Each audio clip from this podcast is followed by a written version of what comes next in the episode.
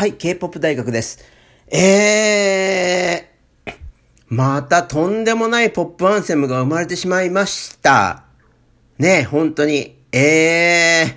あの、K-POP 大学はですね、あの、前作の、あの、11、リリース日の段階で、これは、あの、K-POP の歴史を塗り替える、とんでもなく素晴らしい勇敢なポップアンセムであるし、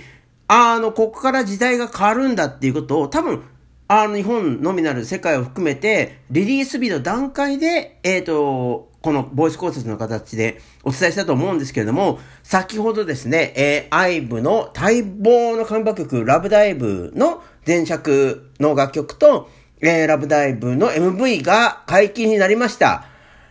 いやー、あの、ぶっちゃけですね、ここまで突っ込んでくる、突っ込んでくるっていうのは、あの、なんていうか、ここまで、もう本当にキワキワに尖った楽曲をですね、この、もう、11でさえも尖ってたわけですけれども、その11が尖ってたわけっていうのは、その前回の、えー、ボイス考察を、もしよろしければ聞いていただけたらと思うんですけども、それを受けてのこの楽曲なので、もうちょっとですね、実は緩い楽曲が来るんじゃないかというふうに K-POP 大学は思ってたんですよね。ところがですね、めちゃめちゃとんがった、まあ、めちゃめちゃエッチーな楽曲が生まれたということで、もう本当にびっくりしているし、いや、す、もうと、すげえなと思ってます。あの、その、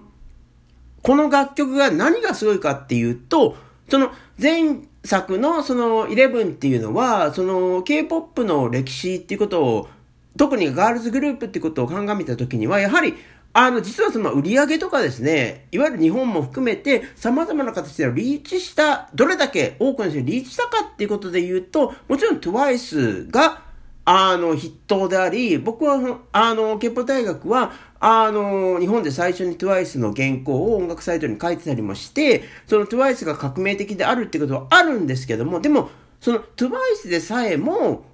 何がそのオリジンだったのか、その彼女たちのその新しいポップルネッサンス、K-POP ルネッサンスっていう2015年を K-POP 大学はずっと呼んでるんですけれども、その K-POP ルネッサンスを招いたのの、オリジンは何だったかっていうと、やっぱり少女時代 SM エンタが本当にこれにもう全てあらゆるポップミュージックの歴史とポップミュージックの先進性みたいなのをつぎ込んで世界に通ったっていうのがその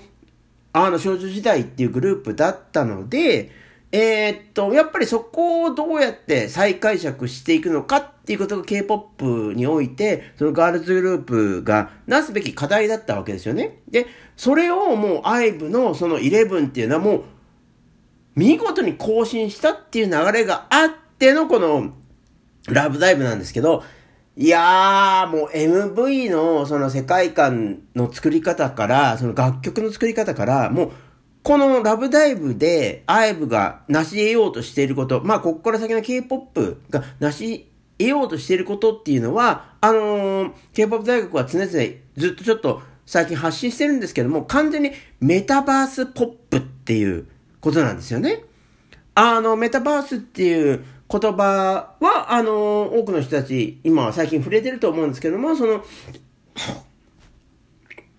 あの、VR 空間上に、あの、僕たちが、あの、生活していったりとか、僕たちの新しい世界を作っていこうって、これはもうほぼ革命に近いムーブメントなんですけども、まあ、そこになるべき音楽をどう鳴らすかっていうのが、今、ポップミュージックにおいては本当に問われてるわけです。で、そのめ、それを総称してメタバースポップって言った時に、もうですね、あ明らかに、そこに標準を完全に合わせていて、世界中のどの音楽ジャンルを見渡しても、K-POP 以上にそのメタバースポップを鳴らすぞっていう標準を備えてる、えー、音楽ジャンルはないんですよね。で、あの、完全にですね、このアイブのラブダイブは、あ、ここまで尖っていくんだっていうのはもう本当に全ての音、その、鳴っている、えー、と、トラックの音であったりとか、えっ、と、メロディーで、歌メロであったりとか、その MV も含めて、今回ですね、アイブのラブダイブは完全にメタバースポップの、ポメタバースポップにおける、えー、2022年、最も優れたポップアンセムを作るぞっていう、このまた旗印を上げてしまったっていうところがとんでもないなと思いますね。あの、一聴してですね、あの多くの人がわかるように、まあ、今回はほぼほぼその11にあったようなもうサビさえないんですよね。まあ、11もちょっと落ちサビなところはあって EDM 的な EDM ポップの流れにおいて、その EDM ポップっていうのがどういったものだとかっていうのは、その昨日ですね、アップしたクオンウンビ様のグリッジに、えっ、ー、と、ずっとかなり詳しい説明をしているので、もしよろしかったらそっちを聞いていただけたらと思うんですけど、まあ、あの、アイブの11っていうのは、まあ、作った、あの、なんだろう、作り手の制作人の人選っていうこともあるんですけども、もう、落ちサビのその EDM を、の、に沿ってたんですけども、今回はですね、あの、まあ、いわゆるなんだろうな、洋楽的っていう言葉が今はなかなかその通らないかもしれないんですけど、そのもう完全にもう楽曲の作りとしては洋楽的作りなんですよね。その洋楽的作りっていうのは何かっていうと、そのメロディーではなくてグルーブが主体っていうことなんです。その常々その K-POP 大学は言ってるんですけれども、ポップミュージックがここまで1905、今のような形が1950年代から生まれて、今2020年代だから70年近くの歴史があるんですけども、そのポップミュージックが実は何を追求してきたか。その、ポップミュージックっていうのはもうずっと言ってます、言ってるんですけども、そのあの、僕らが生きる上、その三次元における、そのセクシャルな興奮であるとか、恋愛的な、恋愛モードになった時の、そのエモーショナルな気持ちっていうのをどうやって音の中に託すかっていうことが、えっ、ー、と、基本的な命題なんですけれども、まあ、そこを、そこにリアル感を与える形で、そのグルーブ、そのメロディーとは別に、そのトラックであるとか、まあビートであるとか、そういったところでその肉体性をどうやって担保するかっていう作りがポップミュージックの基本的な作りなんですよね。で、今回のですね、ラブダイブがすごいなと思ったのは、もう基本的にもうこれ、あの、A、あの、A、ポップミュージックの作りとして、その A メロとか B メロとか、で、A メロがあって B メロがあってサビがあるみたいな、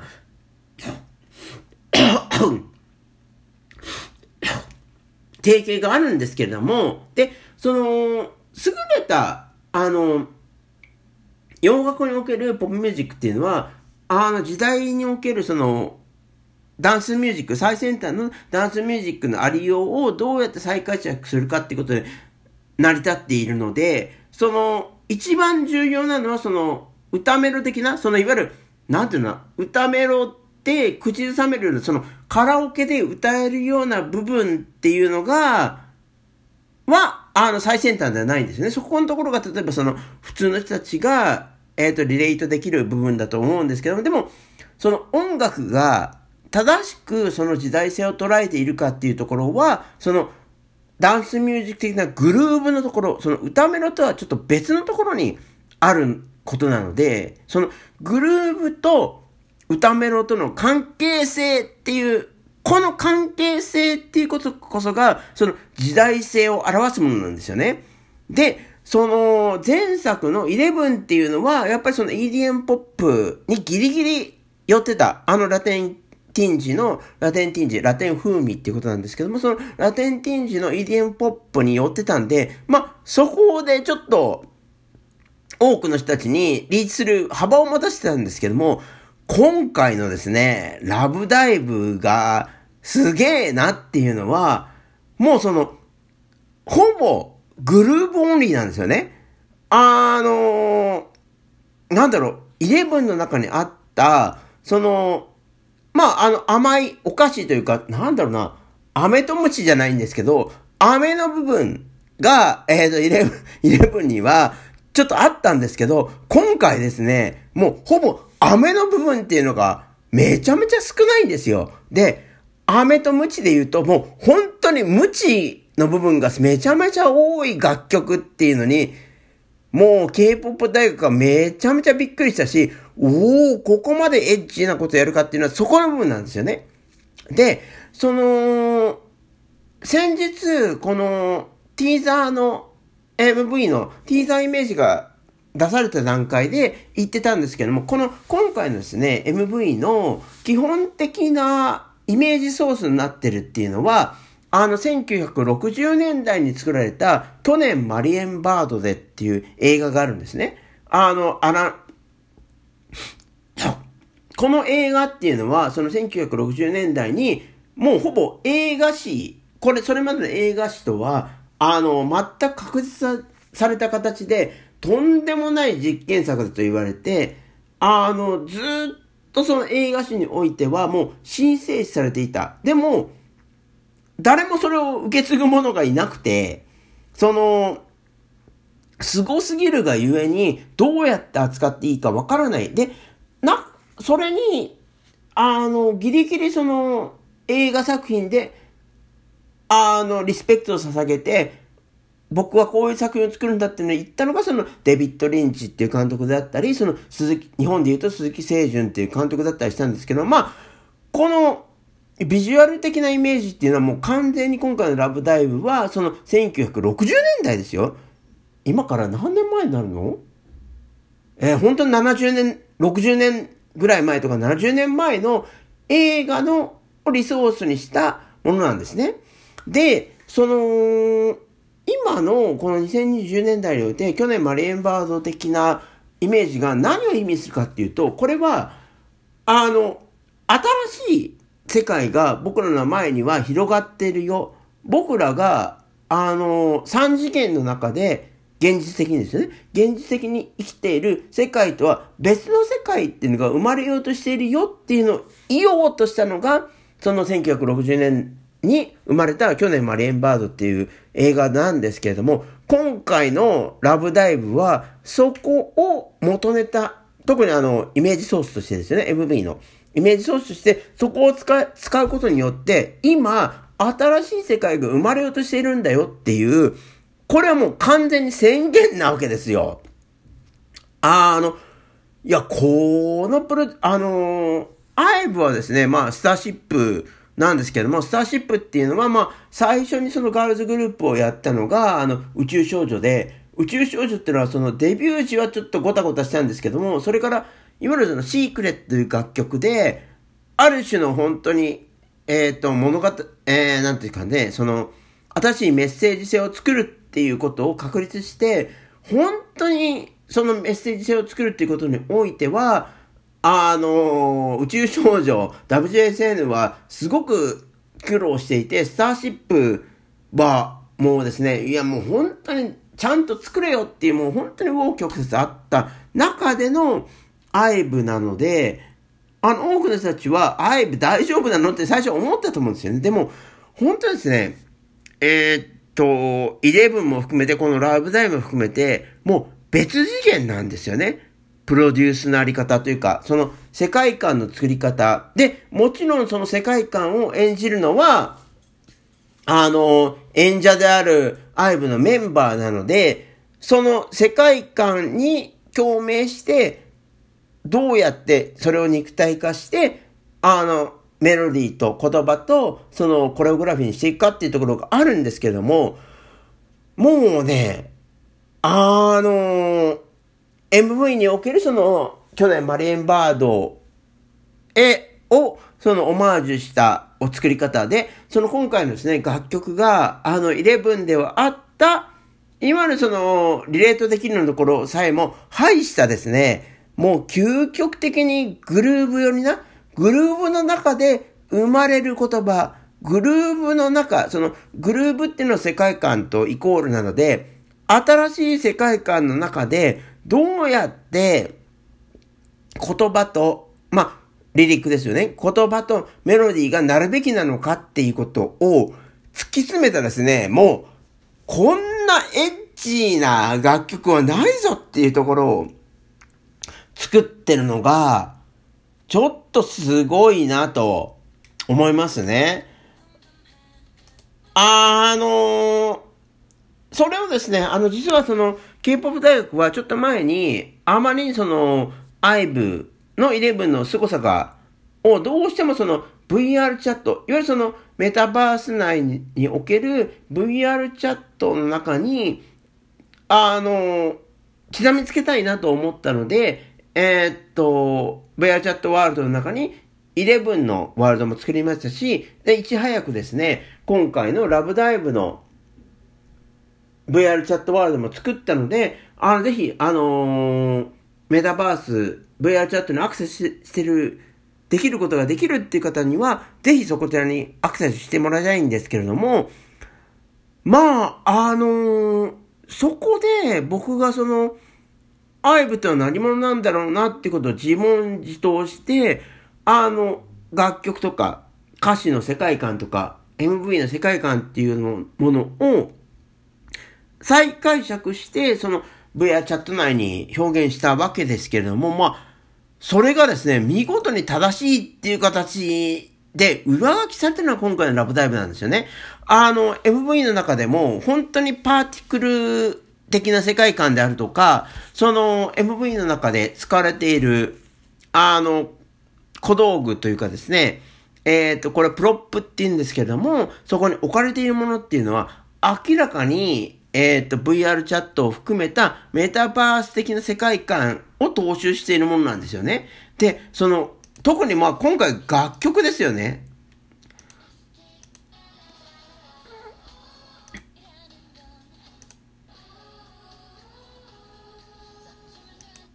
あの、今回ですね、11にはあった、あの、サビみたいなのがねえじゃねえかっていうか、その、11自体も落ちサビなんですけど、あ、落ちサビっていう概念もないくらい、もう矢継ぎ早に、あのー、A メロ、B メロ、C メロ、D メロ、E メロ、F メロみたいなのが鳴り響いていくんですけれども、これなんですよ。このですね、あの、サビっていう、サビの世界観こそが正しいんじゃなくて、ここのその、サビの世界観が正しいっていうのは、あの物語において、起承転結っていうものがあるんですが、そこに沿った形で音楽が作れていたのが、その A メロ、B メロ、サビなんですよね。でも、そうじゃないんですよ。その、いわゆるそのメタバース的な2020年代以降の僕らが、え、向かうであろう世界においては、その、どこ、あのー、ここがサビで、で、そこに至る B メロがこれで、そこに至る A メロがこれでっていう、その、それは物語性ですよね。起承転結みたいなものがあったと思うんですけども、そうじゃないんですよ。で、そうじゃないってどういうことだよというふうに思われる方も多いと思うんですけども、そしたらもう絶対に VR チャットも含めて、メタバースの世界にダイブしてくれってことなんですよ。だから、今回、ラブダイブっていう、あのー、タイトルになってるんですけども、その、このラブダイブっていうのは、あのー、歌詞の、歌詞のテーマ的に言えば、その、基本的にはあのラブソングってことになってるんですけども、その、今回ですね、あの、ポップミュージックにおいては、その、楽曲の歌詞、世界、楽楽曲の世界観みたいなものを、その音の作り方でどうやって破壊していくか、壊していくかっていうのが優れたポップミュージックのあり方なので、その、これ一見歌詞だけ追っていけば恋愛の曲だという風になってるんですけども、このラブダイブがすごいのは、もうそれを本当にメロディーであるとかトラックであるとかっていうのが壊してってるんですよね。で、なぜ壊してるかっていうと、その今までの僕らが生きている世界には、そのラブダイブ、ダイブする先の You ってのがいないんだよっていうことなんですよ。この歌詞の世界観の意味っていうのは。で、その、私が愛する、私が愛を求めてダイブする先に、先の You っていうのはどこにいるかって言ったら、もうこれはですね、完全にメタバースの中にいるあなたにダイブするために私は生きているんだっていう、この宣言になってるんですよね。だから、その、いわゆるその、恋愛的な感情さえも、今回は、アイブはこのライブダイブで、えー、更新している更新しようとしているし、その僕らが2020年代においてメタバースを含めて VR 的な世界観に今僕ら完全に移行しようとしてるんですけども、そこにおける僕らの性愛っていう形はどういうものであるものなのかっていうのを、で、その世界観っていうのは実は1960年代に生まれた、あの、去年、マリエンバードゼっていう映画の中にあるんだよっていう、その、